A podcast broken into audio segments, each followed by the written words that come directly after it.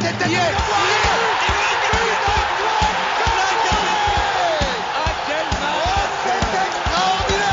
Pauletta dans la surface d'affaire. Oh le but. Oh le but exceptionnel encore une fois face à un Barthez maudit devant le portugais.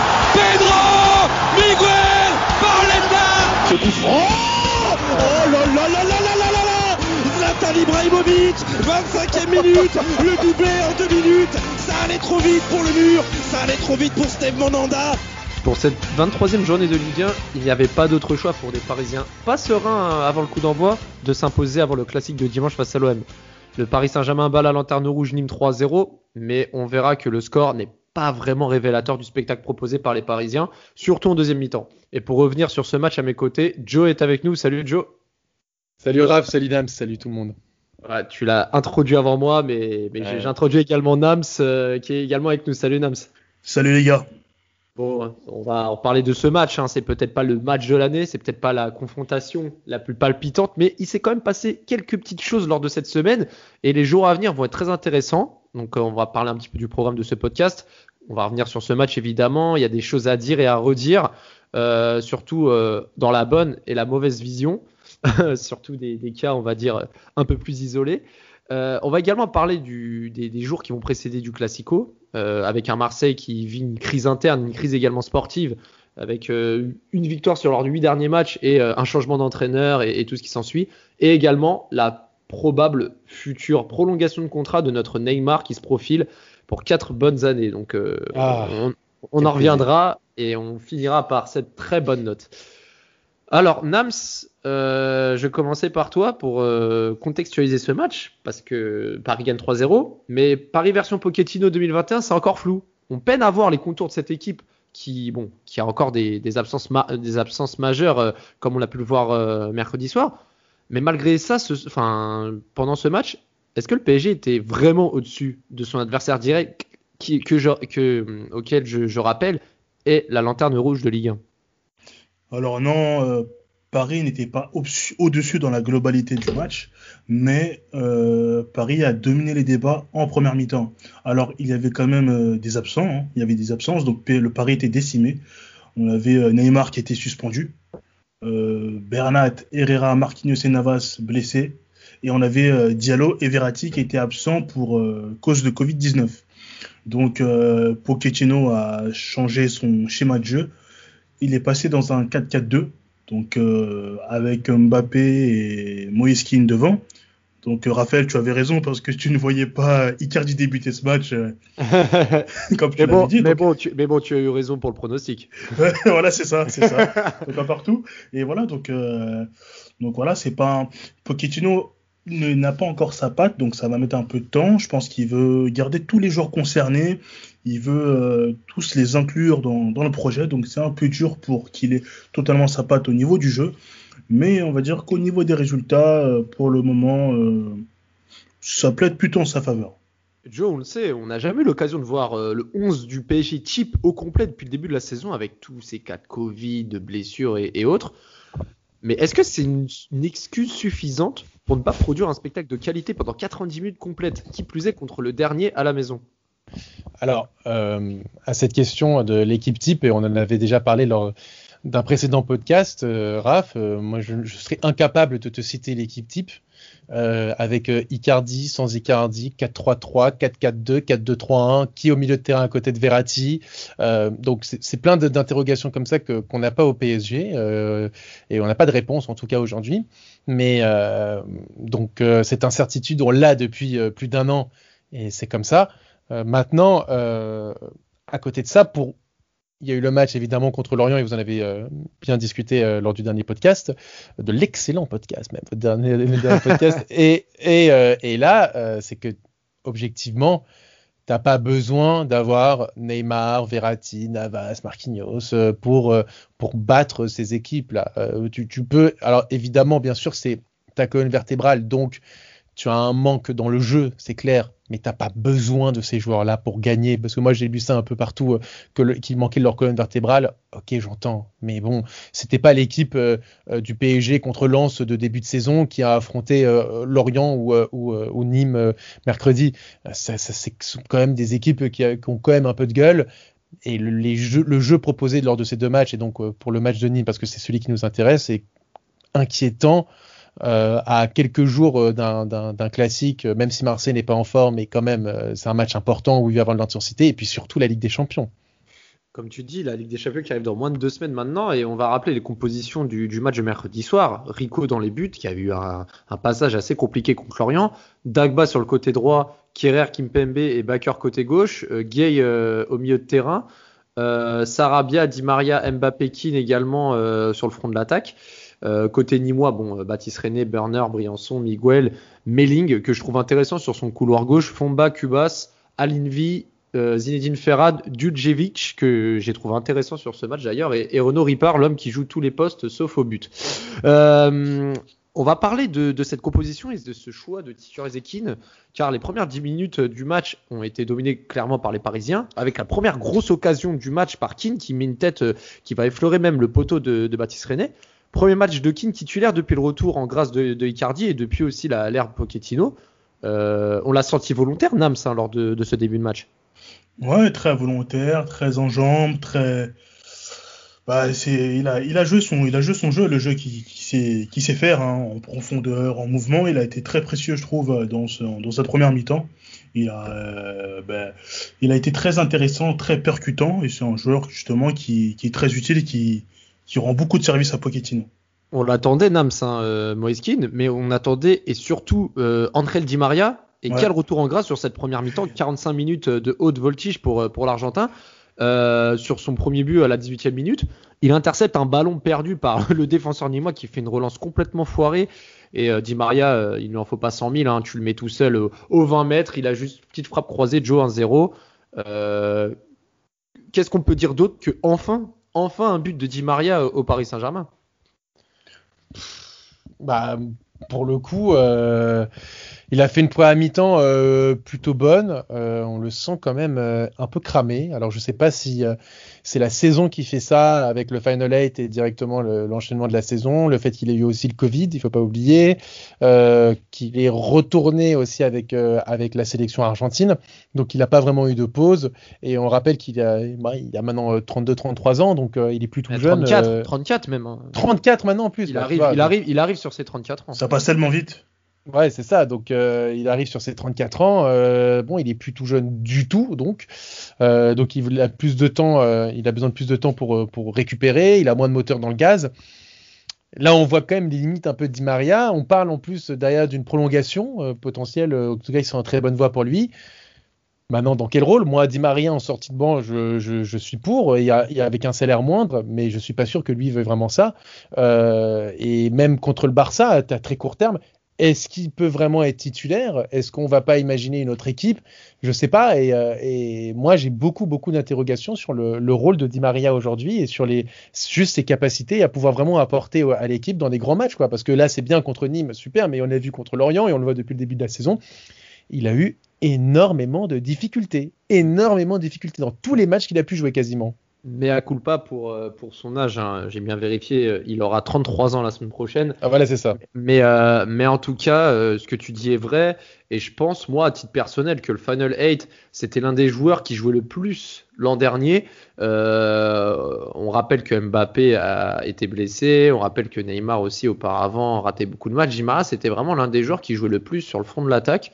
Euh, sachant que Icardi également a, beaucoup goûté au banc, les blessures avec sa, sa, concurrence avec Edinson Cavani aussi avant que Cavani parte. Mais, euh, Di Maria a beaucoup joué. Je pense que ça doit être aussi la raison pour laquelle Di Maria a un gros gros coup de mou. Et, mais bon, le, mode Di Maria Ligue des Champions peut revenir à tout moment. Donc j'attends quand même l'échéance contre le Barça, un club qui, qui l'affectionne particulièrement euh, quand, il les retrouve pour, euh, pour en découdre. Paris, ouais, on l'a la... vu, on l'a vu quand même en Ligue des Champions cette saison contre Manchester ou Leipzig. C'était pas ça non plus, dit Maria. Euh... Contre Leipzig. J'entends ce que tu dis, ouvre, hein, mais il ouvre le score, il ouvre le score à Leipzig. Bon, après, il rate le penalty. mais... aussi, ouais, ouais. Bon, rate un penalty. rate un penalty. Bon, bon, ça, voilà, ça c'est plus un accident qu'autre chose. On, on, va reparler du match. Donc Paris qui frôle aussi euh, le, enfin frôle le break, hein, 2-0 euh, euh, parce que Dima avait provoqué un coup franc. Euh, Paredes avait fait une grosse frappe de 25 mètres poussée notamment par René. Kierer aussi était proche de marquer, qui a touché la barre transversale après une remise de Kim Pembe. Et à la 36e minute, Di Maria encore lui qui délivre un délicieux centre pour Sarabia au premier poteau imparable. Je le disais en off les gars, mais ce but-là m'a fait rappeler euh, le, troisième but du 3 buts 1 de Pedro Miguel Pauleta contre Bordeaux en 2006. Donc ça, ce sera pour, euh, pour les puristes. Mais voilà, Di Maria qui, euh, qui marque, enfin qui, qui sert Sarabia pour le 2-0. Paris. Quel service Ouais, quel service, le centre vraiment millimétré. Moi, très franchement, je sais pas Nams, hein, Joe il est pas trop trop d'accord sur, sur la perception de Di Maria.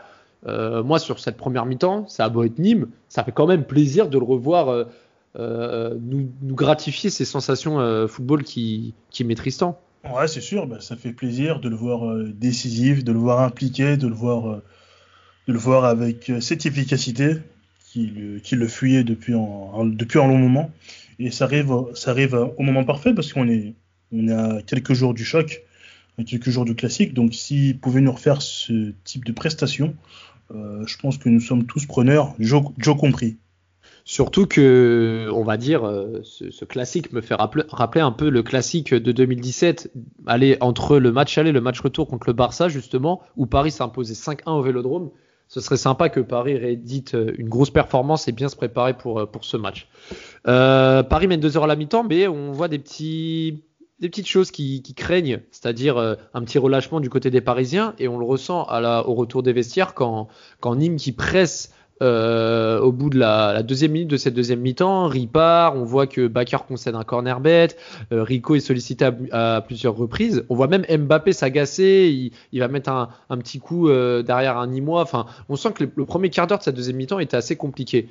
Et, et, là où je veux en venir, Joe, c'est que en fait, Paris ne peut absolument pas et n'arrive pas à faire un match complet, maîtrisé de A à Z, même quand il mène 2-0 à domicile contre le dernier. Ce qui est en plus inquiétant, alors euh, au-delà du, nombre d'occasions euh, euh, concédées, parce qu'en soi ils ont concédé que ils ont concédé, ils ont concédé à part la, tête magnifiquement arrêtée par enlevée plutôt mise en corner par, par Rico ils n'ont pas eu non plus énormément d'occasions, mais Paris a concédé 17 tirs. 17 euh, 19, 19, 19, 19, en plus. J'étais sur 19, à 14. 19 à 14, comme tu le dis, et, et, je vais même rajouter des statistiques qui témoignent de ce que tu dis, Joe.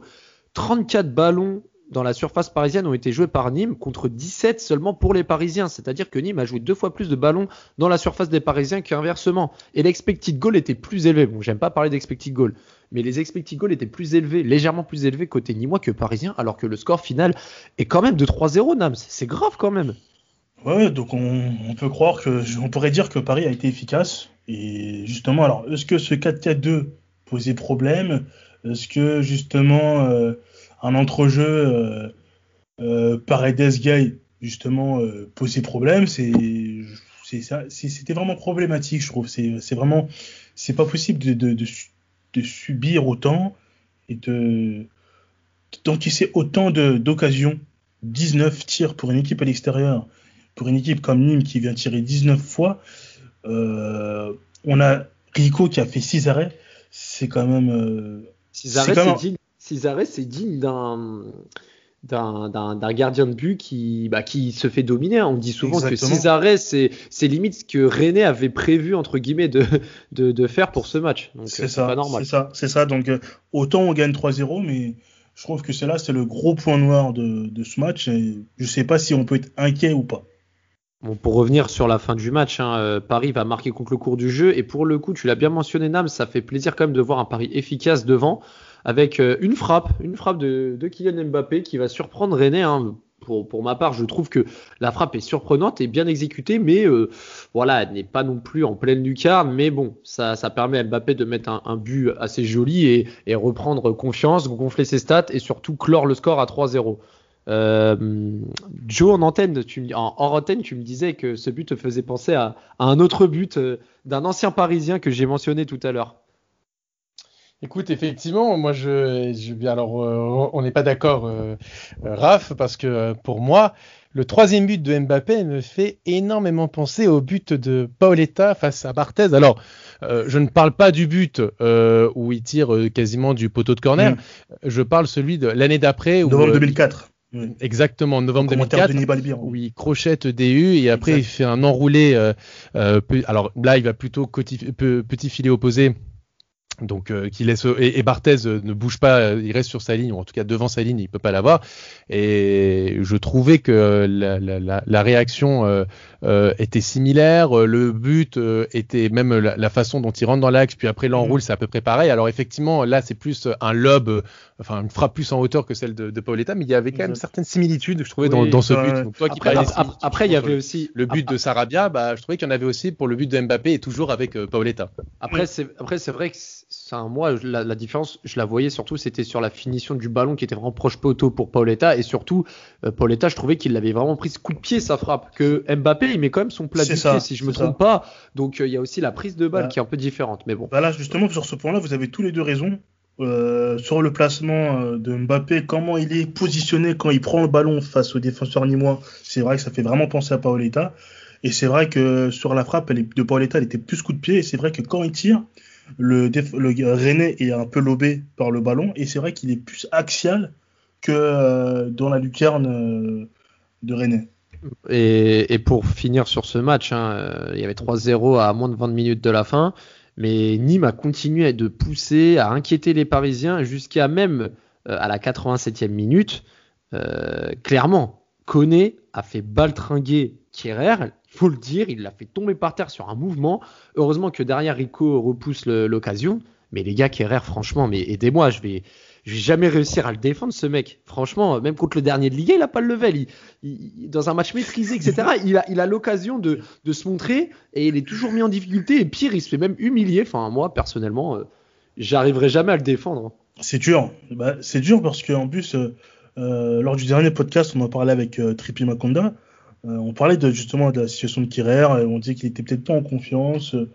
Euh, mais là, justement, c'est vrai que c'est un peu compliqué. Alors, est-ce qu'il est concerné? Est-ce qu'il est, fragile mentalement? et, Mais là, quand même, c'est quand même, tu vois, là, y a, si t'as pas de mental pour euh, pour asseoir une domination face à face à ton vis-à-vis -vis direct à domicile contre le dernier, euh, qui plus est contre des joueurs qui ont moins d'expérience que toi, alors que t'as ouais, même pas 22 ans. Enfin, c'est ça, c'est vrai, c'est vrai. Après, je, moi, je, je, je ne pense vraiment pas qu'il soit que ce soit un mauvais joueur, mais je pense vraiment, je sais pas, peut-être qu'il n'est pas à sa place ou peut-être que peut-être que, que Paris est, est d'un niveau euh, trop, un peu trop haut pour lui. Peut-être, en tout cas, euh, Paris. Euh, ouais, en... ouais dis-moi. Un niveau trop, je sais pas, parce que euh, on l'a quand même vu faire des matchs très intéressants euh, euh, contre Manchester à Old Trafford, contre Liverpool en, Ligue des Champions, contre Naples, euh, contre Belgrade, euh, même euh, lors du Final 8, je l'avais trouvé intéressant face à Leipzig, la, à la, la, fin de match face à l'Atalanta, et même même s'il a été critiqué contre le Bayern, enfin quand il était face à Kingsley Coman, et il a bien réussi en première mi-temps à bien le stopper. Alors après en deuxième mi-temps, il devait en plus avoir Alfonso Davies sur le sur le dos, donc on peut être n'importe quel défenseur droit au monde. Quand t'es face à quand t'es seul en plus face à Kingsley Coman et Alfonso Davies, t'es toujours en difficulté. Donc Kerrer euh, a quand même montré qu'il que ce que ce mec qu'il avait des qualités quoi, que c'était un défenseur de qualité. Maintenant, euh, Maintenant, effectivement, je, je, pense que mentalement, euh, il semble atteint. Euh, ça semble compliqué quand même euh, là de rebondir euh, avec ce qui s'est passé contre United au Parc des Princes, euh, qu'il l'a toujours un peu dans sa tête, on a l'impression, et qu'il a du mal à, à, être régulier, quoi. Et limite aujourd'hui, je le préfère à droite plutôt que dans l'axe. Parce qu'au moins, s'il fait une bourde à droite, bon, bah, t'as toujours quelqu'un pour assurer en fait, derrière, en fait, quoi, tu, tu vois. Tu, tu, préfères, tu le préfères à droite par défaut, quoi. Aussi, mais, mais non, mais déjà parce qu'à droite, j'ai trouvé quand même qu'il avait des, fait des matchs intéressants, mais aussi, je me dis, le problème, c'est qu'il fait quand même des bourdes, quoi. Enfin, et qu'au pire, s'il fait une bourde lorsque tu es arrière droite, tu as quand même ton défenseur central qui peut, euh, qui peut colmater les brèches. Euh, là, en l'occurrence, quand tu es dans l'axe et tu fais une bourde, t'as plus personne derrière. Malheureusement, même, euh... malheureusement, contre Manchester United en 2019, il joue à droite et euh, pour autant, sa bourde a Exactement. été, a, a, a été lourde de conséquences. Pour revenir sur, sur le cas Ligue 1, Paris qui l'emporte 3-0 pour cette 23e journée. Donc statu au classement, un Paris qui reste toujours à 3 points derrière Lille et 2 de Lyon euh, après cette 23e journée. Hein. Lille et Lyon qui, qui ne lâchent pas. Hein. Lille qui bat Bordeaux 3-0 et Lyon qui, qui, gagne à Dijon 1-0. Euh, avant de parler de l'autre sujet, on va parler euh, brièvement des tops et des flops de ce match. Moi j'ai noté 3 tops. Vous allez me dire si, comme d'habitude, hein, si vous êtes d'accord, pas d'accord, si vous avez des choses à rajouter, modifier. En 1, je vais mettre Rico. Parce que Rico, à chaque fois qu'il joue, il y a toujours des choses à redire, mais là, hier, il a fait son match et il a fait les interventions qu'il avait dû à faire, enfin, qu'il devait faire et, et, de belle manière. La première mi-temps de Di Maria, qu'il faut mentionner qui a été très très très bonne. Mhm. Et également l'efficacité offensive et on va dire une, une- à part au début de match, mais on va dire une efficacité et, et un réalisme devant le but. Voilà, c'est les trois tops que j'ai mentionnés. Donc, euh, Mm. Ouais, pour moi, ça me va. Moi, je suis, OK avec ça. Joe? Ouais, ouais, mais je vous rejoins, je vous rejoins effectivement. Euh, pareil, pareil que Nams. Ok, et pour les flops, bah, Kerrer. Malheureusement, je suis obligé de le Malheureusement, mettre. ouais. Da- Da- Danilo que je mets aussi parce que très franchement, euh, voilà, il m'a pas non plus euh, bluffé sur euh, sur son sur son match et euh, et, et Bakker côté gauche que je trouve vraiment trop tendre. Danilo co- contre Nîmes, il a pas joué euh, contre Nîmes, Danilo? Euh, Danilo. Pff, Oh là là. Gay J'ai- Gay. Pourquoi je dis Danilo? Idrissa Gay, pardon, qui a, qui a justement, euh, j'ai, voilà, je sais pas pourquoi je dis Danilo, mais pour moi les deux ils sont dans le même sac. C'est deux milieux de terrain qui n'ont pas le niveau dans, dans, dans ce, dans ce schéma de jeu. Mais ouais, c'est Idrissa Gay, autant pour moi les, les auditeurs. Euh, ouais, Idrissa Gay qui, euh, même contre un adversaire contre Nîmes, n'arrive pas à tirer son épingle du jeu. Et je l'ai trouvé vraiment trop, trop, trop absent. Et Bakker qui, pour moi, euh, n'a pas. pff, un- doit être Ah prêté dans un club. hein. Là, je trouve que Bakker n'a- doit vraiment s'aguerrir ailleurs. Mais malheureusement, euh, t'as t'as Bernat qui, s'est blessé pendant six mois. Euh, là, il va revenir normalement courant février, mais enfin bon, c'était ta doublure de Kurzawa, quoi. Donc, euh, alors, ce sont, alors certes, Kurzawa, Bakker, euh, ce sont les, les, les videurs des, des portes de l'enfer, mais, mais quand même, c'est pour le coup, t'as quand même, c'était ça, c'est ça ton, ton, ton, ton, côté gauche en défense, quoi. Et, euh, et concernant Idrissa Gueye, alors c'est marrant que tu dis ça, Raph, parce que évidemment, moi aussi, je l'ai mis dans mes flops. Et pendant le match, euh, pour tout dire, je regardais avec mon père et on se disait, mais comment, mais comment ce mec-là a réussi à faire un tel match contre le Real Madrid lorsqu'il est arrivé et il peut nous sortir deux matchs, mais aussi, je suis désolé pour le, vocabulaire, aussi merdique de- depuis. C'est quand même incroyable cet écart qu'il a eu entre son match contre le Real qui était mais stratosphérique. Et là, son, ces, ces matchs, et là encore euh, contre Nîmes, où il est catastrophique, quoi. Bah, tu sais, euh, le football va vite dans les deux sens. hein. Tu peux euh, à la fois être euh, au summum, au, so- au sommet, tout ce que tu veux, et tu perds tes moyens, et au final, tu, redeviens un joueur lambda. Franchement, je pourrais pas te dire, mais en tout cas, c'est vrai que son match contre le Real Madrid en septembre 2019 était, euh, était vraiment incroyable. Mais les Parisiens se sont un peu trop enflammés à son, à son sujet. Je me rappelle encore des gens qui parlaient de crack ou de phénomène, alors que Idriss Gueye n'était pas, n'était pas à, à ses premières saisons en professionnel. Hein. Ça faisait longtemps qu'il jouait notamment Mhm. en première ligue. Euh, si c'était un crack, on, on, on le saurait depuis, depuis bien longtemps. Mais bon, voilà. Dans tous les cas, on va maintenant va clore le, chapitre Ligue 1 euh, avant le match contre l'OM. Un petit point sur, euh, la situation de l'OM hein, qui est tout sauf hein. Changement d'entraîneur, crise interne, euh, le président qui n'est vraiment plus accepté dans, la canne bière. Euh, le match arrive dans quelques jours. Alors, je ne sais pas comment vous voyez ce match, parce que Marseille vient encore de perdre deux points à Lens alors qu'il menait 2 à 0, sachant qu'ils ont recruté euh, Milik, le nouvel attaquant en provenance de Naples. Euh, je ne sais pas pour vous si vous voyez le match plutôt comme un, match à sens unique où les Parisiens euh, écraseront et mettront de l'huile sur le feu de la canebière euh, sur ce match, ou alors une révolte des Marseillais qui pourrait vraiment tenir tête et mettre en difficulté les Parisiens. Donc je vais d'ab- d'abord donner la parole. Nams, qu'est-ce que tu vois toi pour, pour le match de dimanche? Moi, je vois plutôt, je vois plutôt une révolte. Euh, parce que le championnat de, le championnat de l'OM est plus ou moins euh, bâclé, voire terminé. Il n'y a plus grand chose à jouer. C'est un peu compliqué d'a- d'accrocher l'Europe. Même Quand si même, il ils a- ont, ils ont deux matchs si- de retard. Oui, c'est ça. Même si, même s'il a deux matchs en retard, même si l'OM a deux matchs en retard, pour moi, ça me semble quand même euh, bien compliqué. Mais là, je pense qu'il y a une volonté de, de sauver les meubles, de sauver l'honneur. C'est une question d'orgueil, une question de fierté. Et les joueurs de l'OM vont vouloir euh, se retrousser les manches et faire un, un- un gros match et un gros résultat. Donc, je pense que ça promet un, ça promet un très beau match.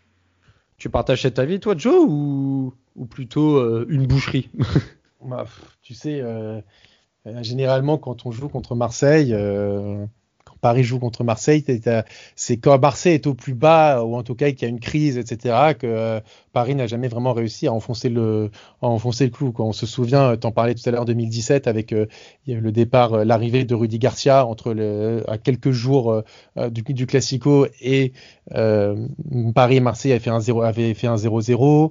Euh, on se rappelle des minots lorsqu'ils sont venus au Parc des Princes, le PSG aussi avait concédé un 0-0. Et on se rappelle aussi la, et, la saison d'après et la saison d'après du premier match que tu as cité, le fameux match où Cavani égalise au Vélodrome. On se rappelle que Marseille avait pris 6 pions à Monaco euh, quelques semaines avant et que Marseille était mal parti en Ligue 1 avec Patrice Evra côté gauche, on s'en rappelle, et, et, Marseille qui était à une minute de battre le Paris Saint-Germain. Donc euh, Exactement, exactement. Donc, euh, donc pour le coup, voilà, moi j'ai envie de te dire que un, un, Paris-Marseille, c'est un match à part. Euh, c'est, euh, ce sont des, c'est, c'est un peu une parenthèse dans, dans, dans, dans un championnat. Euh, le PSG euh, n'est pas en forme, Marseille n'est pas en forme, et pourtant c'est là, ça va se jouer sur 90 minutes et après, le, le j'aurais dire, le championnat reprendra son cours. donc, il faut pas du tout sous-estimer l'adversaire. Au contraire, et vu vu ce qu'a montré le PSG depuis le début de l'année euh, civile 2021 et depuis le début de la saison dans son ensemble, j'ose espérer qu'ils vont prendre de haut les Marseillais quoi. Ouais, surtout qu'il n'y a pas si longtemps que ça, Paris l'emporte, mais l'a emporté euh, difficilement et, et, et, on serrait les fesses entre guillemets jusqu'à mmh. jusqu'aux dernières secondes. Euh, pronostic avant d'aborder le dernier sujet, messieurs, si vous avez un score à, à pronostiquer. 2-1 pour Paris. Pour Paris. Et toi, Joe?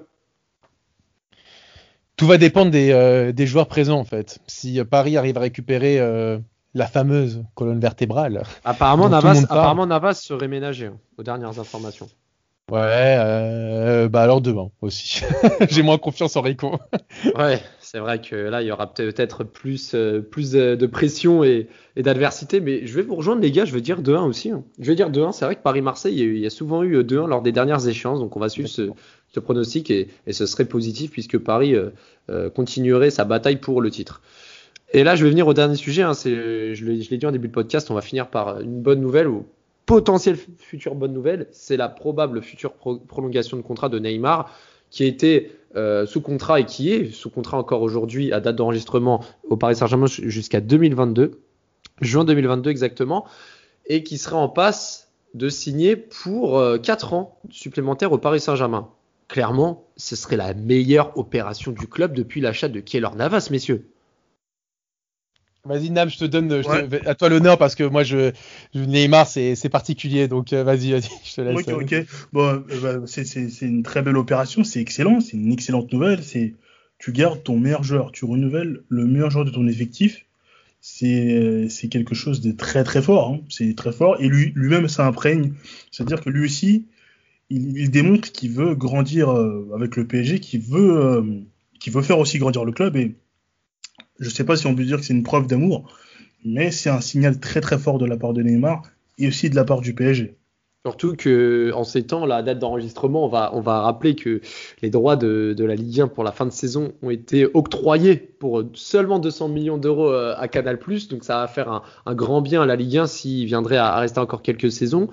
Euh, mais je vais anticiper, on va dire ton, je sais pas si c'est un scepticisme ou autre, mais c'est vrai qu'il y a de cela, allez, un an et demi, Neymar était un peu euh, chassé par les supporters, notamment par quelques déclarations. Moi, j'étais le premier à le, défendre hein, parce que j'ai toujours euh, dit qu'un joueur comme Neymar, euh, il a beau faire ce qu'il voulait en dehors du terrain, sur le terrain, il mouille toujours le maillot. Donc à partir du moment où le joueur ne triche pas sur le terrain et qu'il fait ce qu'on lui demande avec brio, clairement, moi j'en ai rien à ai à cirer clairement. Mais mais mais mais je sais pas toi, Joe, mais j'ai l'impression que Neymar aussi est vraiment satisfait et rassuré de rester au PSG avec les mêmes termes en termes de salaire que son précédent contrat s'il il était s'il est amené à re-signer, parce que qui aurait pu payer son salaire et qui aurait pu lui proposer à la fois une attractivité financière et sportive en même temps? Oh, je pense que quand même il y a des clubs, euh, peut-être plus euh, on va du côté de l'Angleterre qui pourraient lui, lui, proposer ça. J'imagine à Manchester United, euh, c'est le premier club qui me vient en tête, aurait pu. Ouais, mais sportivement, ouais, mais sportivement, Manchester United, ils, ils, ont, ils se sont encore fait éliminer par le Paris Saint-Germain pour la course au huitième de finale. Donc Manchester United est plus coutumier de la de l'Europa League que la Ligue après, quelques années. Après, tu joues en première ligue, donc tu vois, ça joue, ça, ça joue aussi. Mais mais je te rejoins de toute façon, un projet comme le PSG, puis même pour, pour Mbappé. Euh, parce qu'évidemment, les, prolongations, euh, comment parler de Neymar sur Mbappé quand on parle des prolongations en ce moment euh, C'est pour le coup un projet comme le Paris Saint-Germain, tu n'en as pas des masses dans le monde, quoi, tu vois. Et, en termes d'attractivité, tu peux difficilement faire mieux. Après, moi, je, suis particulièrement heureux parce que, alors peut-être que je vais peut-être en, faire sursauter plus d'un, cette prolongation va lui permettre de devenir le plus grand joueur de l'histoire du Paris Saint-Germain. Voilà. Bah, Neymar, peut-être, peut voilà. hein, bah, peut-être hein, clairement, euh, ce serait si, si, ce que tu dis euh, serait amené à être vrai, c'est qu'il aurait soulevé un titre Europa avec le PSG. C'est ce qu'on souhaite tous ici. Ouais, parce que je pense qu'aujourd'hui, euh, Neymar, euh, c'est quand même un joueur extraordinaire. Euh, quand on le voit chaque week-end, on, on, alors évidemment, dans, dans la vie, alors généralement on dit ça pour les mauvaises nouvelles, on s'habitue à tout, mais on peut dire aussi pour les bonnes nouvelles. On s'est habitué à voir Neymar, mais Neymar, voir, sur, voir un mec comme Neymar sur un terrain, c'est extraordinaire. Quand on voit la, la, la quand on voit son match, par exemple, contre Manchester United à Old Trafford, ce qu'il fait, c'est, mais c'est, oui génial. Qui, qui au monde peut faire ça? Il y a peut-être Messi et, et, encore parce que Messi c'est dans un autre domaine, mais ce qu'il fait c'est exceptionnel. Sa, sa, réussite même au penalty, c'est un détail. Mais quand Neymar se présente face, à, face au goal sur un penalty, tu sais que c'est but derrière. Ah, c'est surtout que quand tu as des gens comme Mbappé qui prennent la profondeur et qui provoquent beaucoup de fautes, et tu sais qu'il y a penalty, il y a 80, allez, 99% de chance parce que au PSG, Neymar n'a raté qu'un penalty sur 18 ou 19, voire 20 tentatives. C'était à Saint-Etienne, il me semble, sur le poteau. Mais sinon, il a mis tous ses penalties au PSG. C'est incroyable. C'est fort. C'est très fort. C'est le mec, juste, c'est quand même en Ligue des Champions, en Ligue des Champions, mais en Ligue des Champions, Neymar, euh, c'est le match à Belgrade, c'est son match extraordinaire contre Liverpool au Parc des Princes. Ouais son match à Naples au San Paolo. Euh, son Final 8 et son Final 8 aussi. Hein. Son match contre l'Atalanta. Et, et, et, je vous dis, hein, encore une fois, c'est pas un truc, je, je le pense je, je n'avais pas vu une telle performance individuelle, je dis, sur un terrain de foot depuis Zidane contre le Brésil. Ce qu'il fait dans ce match-là, c'est extraordinaire. Réussir 16 dribbles, avec trois défenseurs à chaque fois sur le dos, dans une équipe décimée, sans Di Maria, avec Mbappé sur une jambe qui rentre pour les 25 dernières minutes, etc. C'est sans Verratti en plus derrière. C'est un match qui est extraordinaire. Sa demi-finale contre Leipzig aussi, c'est un modèle du genre.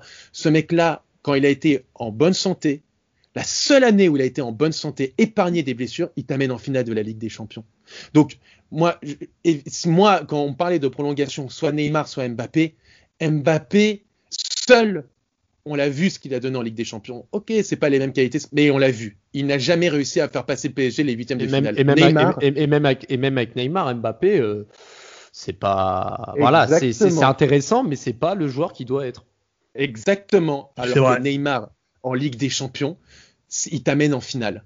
Donc, pour moi, la priorité des priorités dans, la prolongation de contrat, c'était d'aller chercher Neymar. Parce qu'un mec avec, euh, avec le talent et le génie de Neymar, t'en as pas dans le monde. T'as que Messi, et encore Messi est quand même un peu plus sur la fin qu'au début. Neymar a quand même encore 28, 29 ans. Donc, il est encore quand même dans la fleur de l'âge. Un mec comme un talent comme Mbappé, dans le fond, et, et pour être tout à fait objectif, et Dieu sait que Mbappé, c'est quand même un grand joueur, mais si tu vas chercher un er-, Erling Haaland, est-ce que tu perds vraiment au change? Bah, je pense pas. Si tu perds un Neymar, en termes de talent et de génie, t'en retrouves plus dans le monde. T'en as pas deux comme Neymar. Donc c'est pour ça que pour moi c'était une priorité de le prolonger et que le fait qu'il prolonge et en plus pour 4 ans et le fait qu'il se sente aussi bien au PSG, et eh ben je suis heureux de ça et je le vois dans à 33, 34, 35 ans, c'est un de mes cousins qui me disait ça. Je le vois avec le, le, le, brassard du PSG, la barbe un peu grisonnante à la raille devant le public du parc, le remercier parce qu'il va retourner du côté de Santos pour ses, pour ses, pour, pour, pour ses derniers moments. Bah moi je le vois comme ça à la fin de Neymar et je trouve ça génial quoi. Et donc moi la, prolongation de Neymar je le prends comme une, excellente excellente nouvelle pour le PSG et pour la suite de son projet. Quelle belle déclaration de, que tu fais, Joe, que je partage. Un tout petit bémol, parce que c'est vrai qu'il y a un, un, moment où tu dis que Neymar emmène le Paris Saint-Germain en finale, ce qui est entièrement vrai. Mais il faut quand même mentionner euh, Keller Navas, Navas. qui, qui, euh, qui, a également contribué, parce que c'est pas par hasard si le PSG a réussi à faire ce parcours-là, euh, quand Navas a arrivé aussi. Mais c'est vrai que l'artillerie la, la, offensive dépend et sur le dos de Neymar qui a vraiment initié tout, tout ce que tu as dit. C'est vrai, mais, mais, mais, Neymar, il marque pour le huitième de finale retour de Ligue des Champions contre Dortmund et il est quand même décisif dans, dans, dans ce match-là. En quart de finale, euh, Navas se blesse pendant ce match, euh, donc il dispute pas la fin et le PSG fait la différence en fin de match grâce à Neymar parce qu'il fait une passe décisive et son ouverture pour Mbappé est juste extraordinaire, de technicité, de tout quoi. Comment il arrive à déformer son corps pour essayer de faire une passe merveilleuse pour Mbappé qu'il a fait pour euh, Choupo-Moting. En demi-finale, Navas n'est pas là et Neymar fait tout dans ce match et permet au PSG de se qualifier.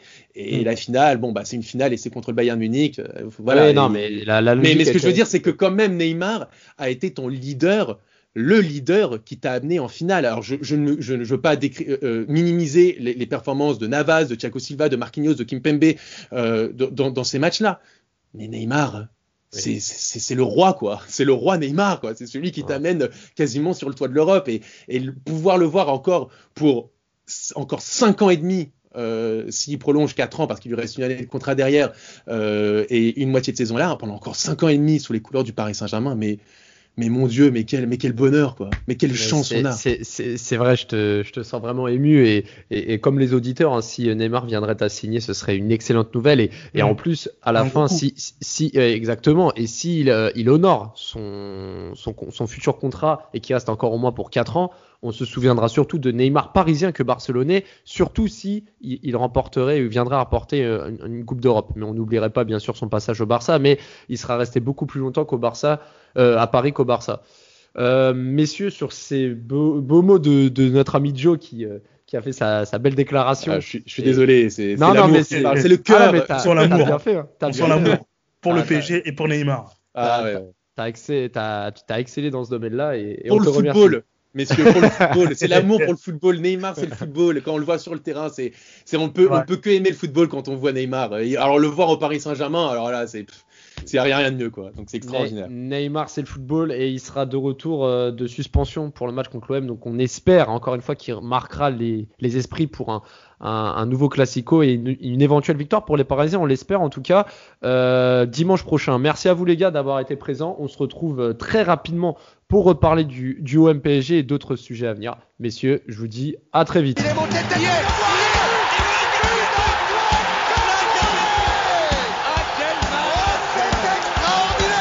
Pauletta dans la surface d'affaire. Oh le but Oh le but exceptionnel encore une fois face à un Barthez maudit devant le portugais. Ce coup franc. Oh là là là là là là là là. Zlatan Ibrahimovic 25e minute. Le doublé en deux minutes. Ça allait trop vite pour le mur. Ça allait trop vite pour Steve Monanda